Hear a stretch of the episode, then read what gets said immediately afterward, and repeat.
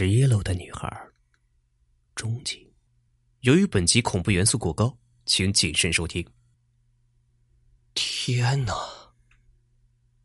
我从来没有来过富二的家里，在这之前，我能猜想过无数次他的闺房会是什么情景，但是没想到会是眼前的这个样子。房间里堆满了琳琅满目的艺术品。全是美轮美奂的雕塑，铜的、镀金的、陶瓷的，大小不一，姿态各异，而且个个栩栩如生。其中最精美的是女性雕像，全裸、半裸的，美不胜收。有几尊雕像甚至完全按照真人的身材制作，姿势柔美，表情安详。真是难得的佳品呢！天哪，福儿到底隐瞒了我什么？他怎么会有钱收集这样的艺术品呢？而且数量这么多。我疑惑的看着福儿，他倚着门苦笑道：“很丰富的收藏，不是吗？”福儿，你到底……待会儿再说吧，你累了。先休息一下，我下楼去给你买些吃的回来。福儿下去了，而我仍旧沉浸在震惊里，没有恢复过来。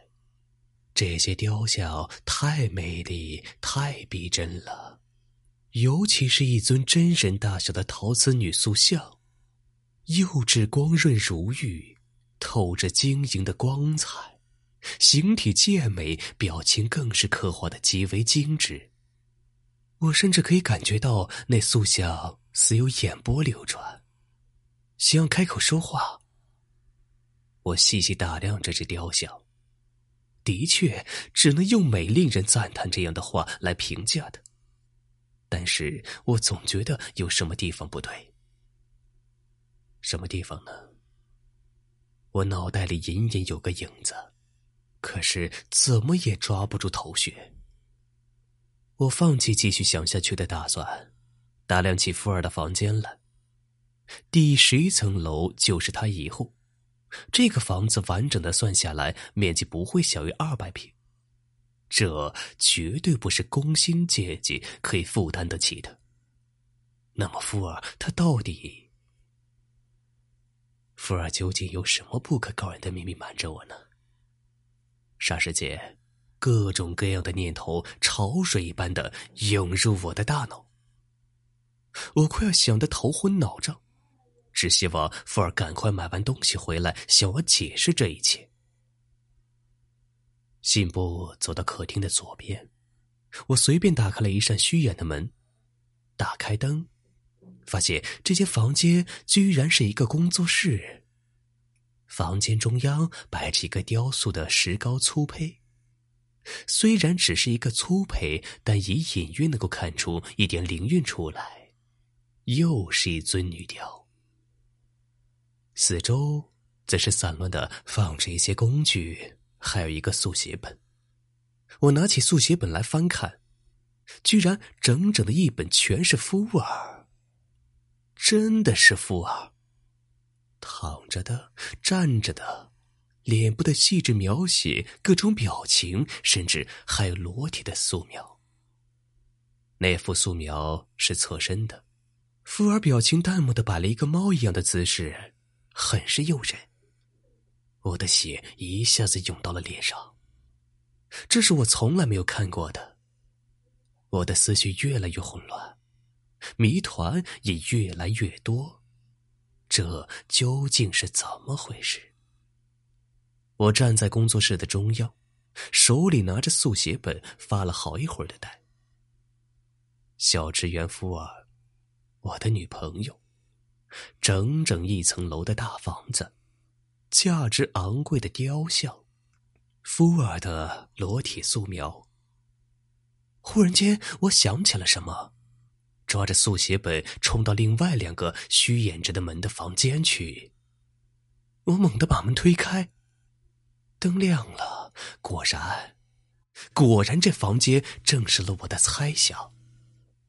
打开这里的门，这里是另外一间工作室，是用来浇筑石膏的。工作室的一角甚至还有着用烧制的容器。整整一层楼的大房子，居然没有一个卧室，连床都没有。这意味着什么？这意味着，富尔根本就不在这里住。我其实根本就没有送富尔到家过。忽然间，我觉得全身很冷。我颤颤巍巍的走到墙角的那个容器旁边，握住了炉门的把手。把手冰凉的，我的手心里全是冷汗。咯吱一声，炉门被打开了，里面干干净净，什么都没有。我舒了一口气。正在这个时候，忽然一种声音猛地响了起来。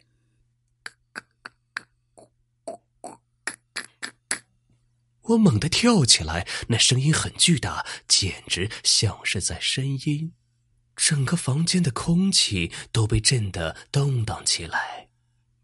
而声音的发源正是对面的卫生间。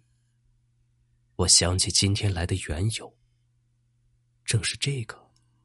福尔抖抖的在灯下和我说话，下水道堵了，发出声音。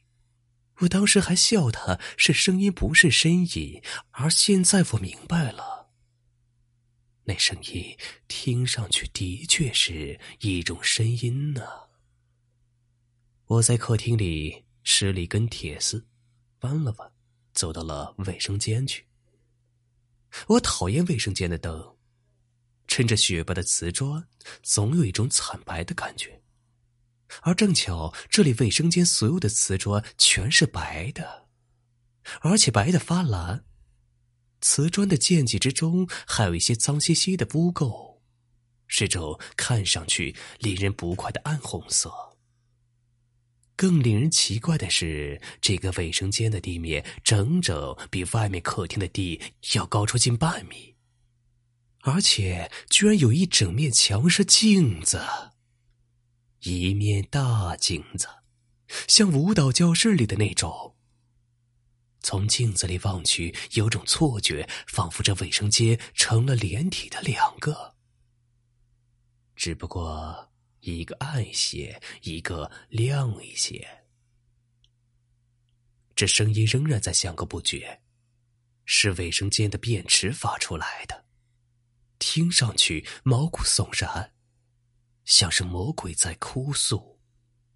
我打开便池的冲水开关，水轰隆隆的冲下去。然而很快我就发现水进了上来，下水道真的堵了，而且看水消失的速度，堵得还很厉害。